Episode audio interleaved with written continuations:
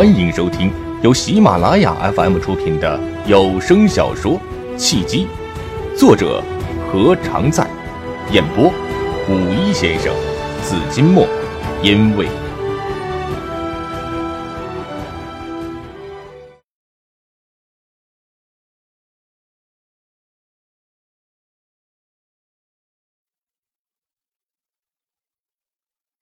第二十七章。共品初恋苦涩，连城没有多想，继续说道：“他见到我的第一句话就是‘你瘦了’，第二句话是‘经过这么多年的寻找，我才知道原来我错过了身边最美的风景。’连城，直到这一刻，我才知道我最爱的人是你。”当时我就如同被一支箭洞穿了心脏一样，感觉就虚脱了，全身没有一丝的力气。为什么？为什么在我最没有心理准备的时刻，他突然对我说爱我？我足足沉默了几分钟，然后问他：“你的文雅男人呢？”他说：“他直到现在才发现，他并不是爱文雅男人，只是爱他的表象。”或者说，只是爱他的生活方式，爱的不是他本人。我不知道还能说些什么。爱一个人那么容易，不爱一个人也那么轻描淡写。我对他说：“我累了，想先休息再说。”他说：“没问题。”然后他开车送我回家。回家后，我在想，我要不要接纳他？渴望得到他的爱，是我一直以来最大的奢望。现在，爱就摆在了触手可及的地方，只要我一伸手就可以得到。为什么我却没有激情，更没有一种迫切的冲动？一个月后，我找到了工作，开始了全新的生活。再后来，我参加了一场又一场的聚会，不管是高中的同学聚会。还是大学的同学聚会，总有他的影子。也是啊，从高中到大学，整整七年的时间，我们都是同学，同班同学。许多同学见我们出双入对的，都笑称我们是经历了八年抗战，终于走到了一起，也不容易。在同学的起哄声中，在亲朋好友的玩笑声中，他大方承认了是我女朋友的事实。而我，却既没有承认，也没有否认，就被别人当成了是默认。后来我想，或许在我的潜意识里，我还没有完全适应社会角色的转变，还以为自己生活在学生时代。他已经工作两年了，而我才刚刚走出校门，所以我默认他是我女朋友的举动，实际上是对我在学生时代暗恋他。没有得到回应的一种心理满足。更通俗的说吧，是极大的满足了我的征服欲和虚荣心。连城停了一停，征求杜经燕的意见。还要听吗？没有听烦？当然要听。杜经燕正听得津津有味，见连城停了下来，催促的说道：“继续说下去，你的故事比我的故事精彩，后面肯定更曲折。”快说快说！受欢迎的故事才是好故事。连城点了点头，继续说道：“在接下来的半年时间里，我慢慢的适应了回国之后的生活，也慢慢的适应了社会角色的转变，但一直都没有适应，是他的存在。他一直以我的女朋友自居，但我从来没有公开承认过她是我的女朋友，甚至……”从来没有主动拉过他的手，更没有主动亲过他。慢慢的，他察觉到了我对他若即若离的态度，不止一次的问过我，到底有没有当她是女朋友。他每一次问，我都是一样的回答：人生若只如初见，该有多好。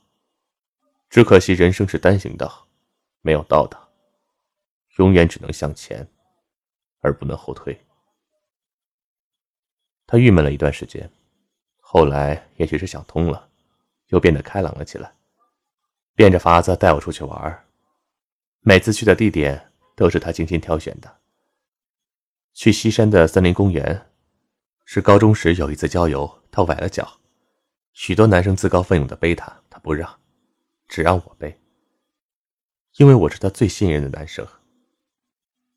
去植物园，是高中时他苦追袁浅，在我的帮助下，他第一次和袁浅合影的地方，同时，也是我第一次陪他划船的地方。去电视塔。是大学时他和伤心热恋时第一次在旋转餐厅吃自助餐的地方，也是他在上塔时滑了一跤，差点摔倒时，我伸手拉了他一把的地方。当时我的手指轻轻在他掌心划过，他脸红了。去拒马河，是他大学毕业后失恋了，伤心至极，哭着喊着要跳河的地方，也是在我陪着他。借他肩膀用，借他胳膊抱。等他哭累了、闹够了，在我的怀中睡着之后，我第一次偷偷亲他的地方，我才知道，我对他的所有心思，他都心知肚明，并且记在心上，不曾忘记。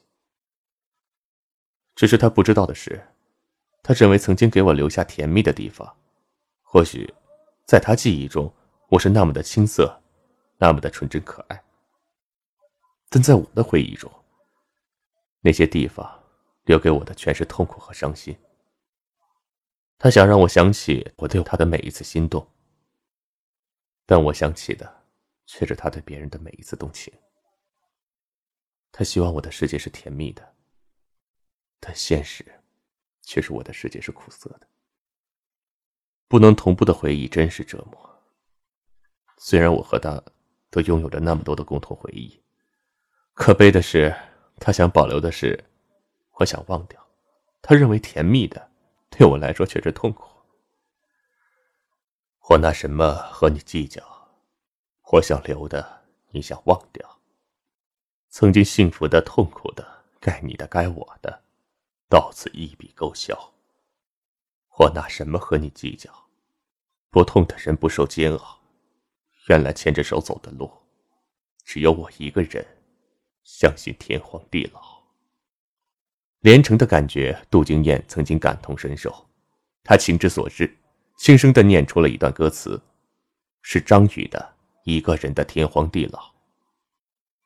连城和杜经燕谁也没有注意到，背朝着他们的茉莉，不知何时已经泪流满面。就这样。他在我的身边守候了一年之久，也苦苦追逐了我一年。和当年我苦恋他的时候正好相反，我对他的所有心思心知肚明，却无论如何也爱不起来了。曾经对他的深爱，不知道什么时候已经烟消云散了，变成了一缕青烟，飘散在了往事之中，只剩下淡淡的忧伤。现在面对她，虽然她美丽依旧，虽然她高傲依旧，但在我的眼中，她也不再是当年的她了。终于，在我回国整整一年之后，她对我说：“希望我陪她再回母校看一看。”我知道她所说的母校是高中母校，母校依旧。操场上高高的白杨还在，一切都还是当年的模样。除了更年轻的学弟学妹之外，什么都没变。当然，我和他都变了。岁月如一条奔流不息的河，带走了时光，留下了回忆。我和他沿着操场散步，不知何时下起了雨。他似乎知道会下雨。准备了伞，我们就一起默默的撑了一把伞，在雨中漫步。天地之间茫茫一片，除了雨声就是风声。走了也不知道多久，谁也没有说一句话。他眼中的失望越来越浓。其实我知道，他一直在等我一个承诺。他突然停了下来，说：“我的鞋带开了，他要我帮他系鞋带。”然后不由分说的就蹲了下来。伞不大，他又故意的蹲在外面，雨水瞬间就打湿了他的衣服，他浑然不顾，细心的帮我系着鞋带。他在用这样的一种低到尘埃里的方式向我臣服，渴望得到我的回应，希望我给他一年多苦练我的一个回应，哪怕只是一句“我爱你”。她曾经是那么高傲的一个女孩，不管是高中还是大学都是校花，而且她又是从来不肯认输的性格，在人前永远是昂着高傲的头，但现在。他蹲在我的面前，头深深的低了下去。白色的连衣裙被完全的淋湿。他是在为我系鞋带，何尝不是想系住我的心呢？那一刻，我只差一点就要投降了，因为他的背影在微微颤抖，肩膀在微微抖动。那是他伤心而绝望的哭泣。我忍了又忍，心中实在无法说服自己接受他。他有太多的过去，他爱过太多的人，他早已经不是当年我和他同桌的清纯如花的女神。我咬破了嘴唇，强迫自己不要投降。就这样，一分钟，两分钟，我赢了。他输了，他站了起来，背对着我，没有回头，飞快的朝着雨中跑去，一句话没说，只留给了我一个伤心而孤独的背影。在漫天的风沙里，望着你远去，我竟悲伤的不能自己。杜经燕苦笑一声。这句歌词用在这里，倒是应景。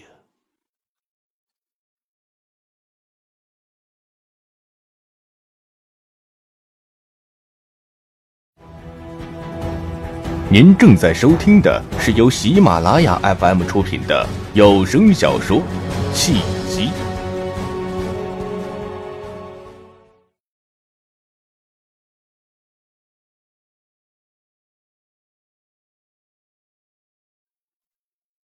茉莉泪雨纷飞，再也压抑不住内心的情感，肩膀都耸动了。连城却浑然不知，沉浸在了往事之中，不能自拔。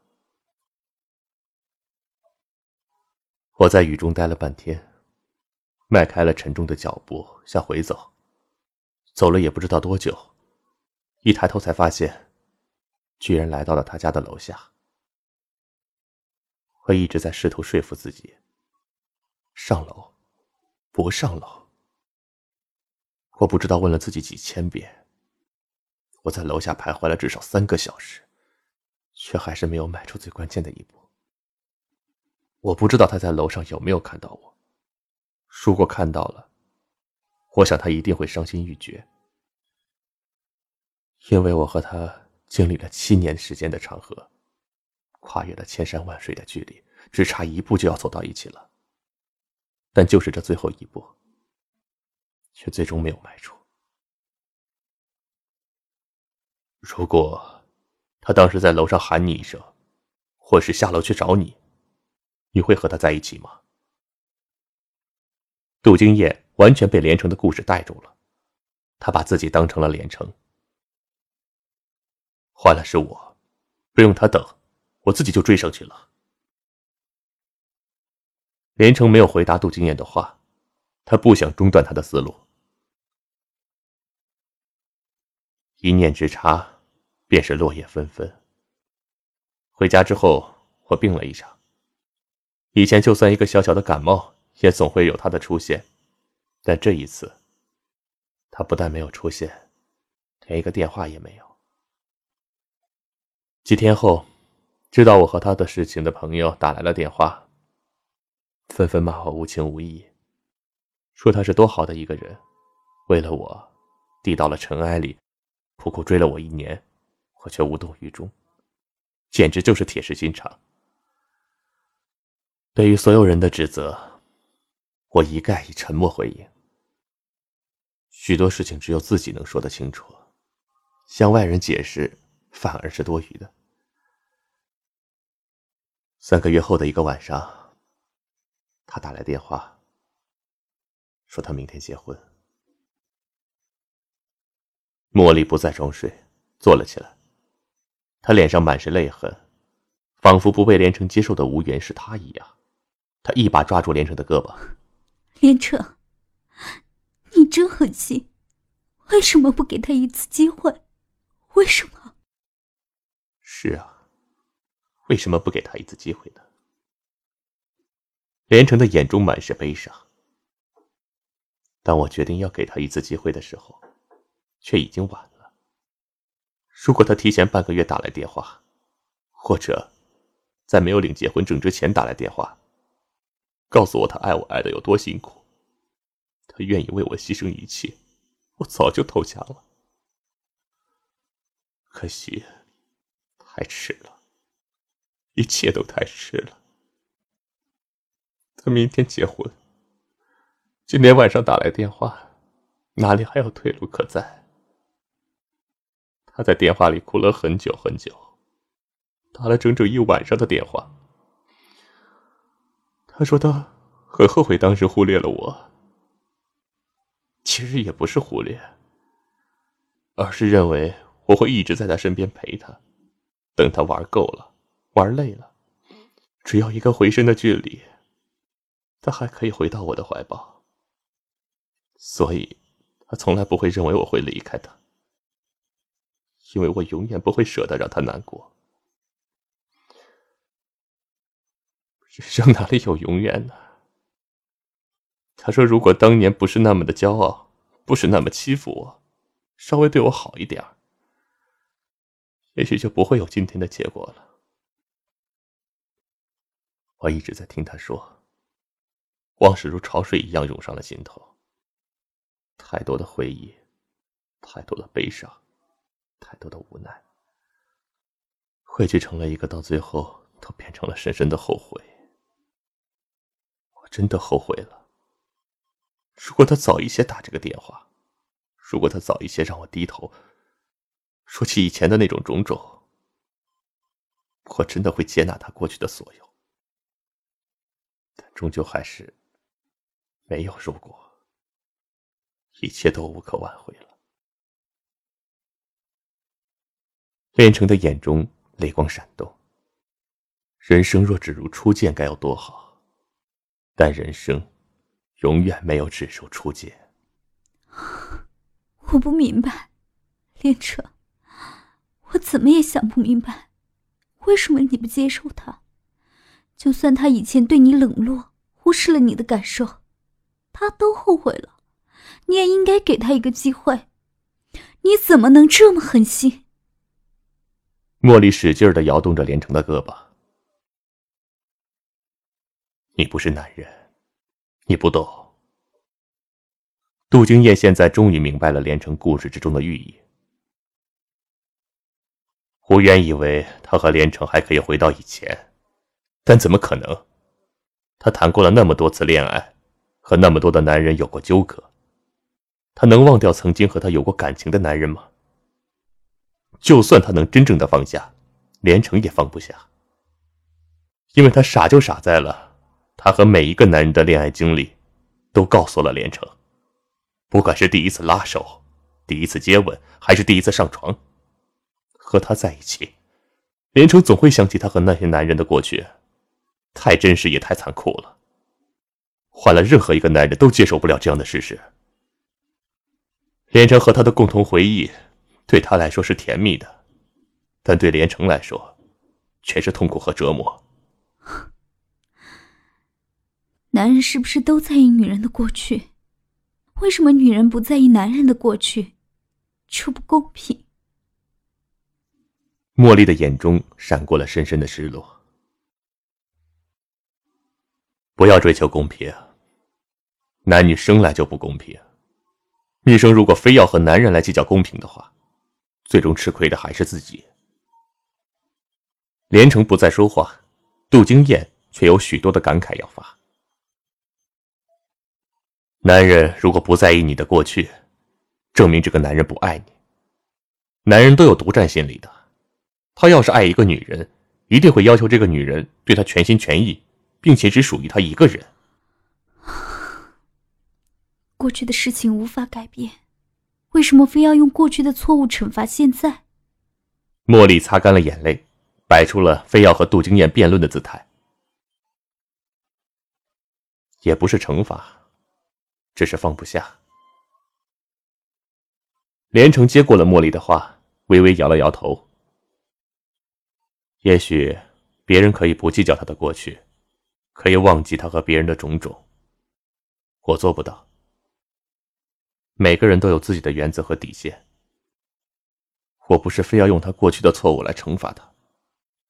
我只是过不了自己的心理关。现在在想，如果当时接受了他，和他在一起了，现在也许还是分手的结局吧。你真固执！茉莉忽然就发火了，重重的一放茶杯。你就是大男子主义。大男子主义怎么了？就是一个男人应该承担身为男人的全部责任。难道你喜欢一个男人在大是大非的问题上拿不定主意，事事依赖你，要你不但貌美如花，还要你赚钱养家吗？女人不要什么都要，既要男人承担男人应该承担的压力，又要男人温柔如水，事事体贴，对你没有要求，只有奉献。责任和权利是相对的，你有多大的权利，就得承担多大的责任。男人对你承担责任了。却对你没有任何的要求，不行使权利，你觉得男人都是雷锋吗？狡辩！茉莉被连城说的无从反驳，却不肯认输，一下子站了起来。你们聊吧，我先走了，再见。杜金燕以为连城会拉住茉莉，不料连城只是冲着茉莉摆了摆手。好的，天色不早了，你自己先回去吧，路上小心点儿，别坐地铁了，打车吧。哼，不要你管！茉莉头也不回的气呼呼的走了。他他怎么了？这是？杜金燕一脸的疑惑。随便他吧。连城不以为然的摆了摆手。女人有时候啊，就爱耍耍小性子，不能惯。第一次一惯，就会有第二次、第三次，然后啊，你就被动了。哈哈，我得向你学习啊。该心硬的时候啊，就得心硬。杜金燕笑过之后，脸色又恢复了凝重。我明白你的意思了，过去的事情就过去吧，纠结着不放，也是自我折磨。我纠结了很多天，听了你的故事之后，忽然就想通了。既然在最美的时光没有在一起，何必再走到一起，修补曾经的悲欢离合人间路呢？就像你初恋女友的名字一样，无缘，就是无缘。只有放下过去，才能更好的面对明天。见杜金燕心开意写，连城长舒了一口气，总算没有让他白费苦心。他的故事让杜金燕做出了选择，让杜金燕感同身受，说明他和杜金燕在感情问题上有相同的原则。人生观有相同的部分，就有了成为好友的前提。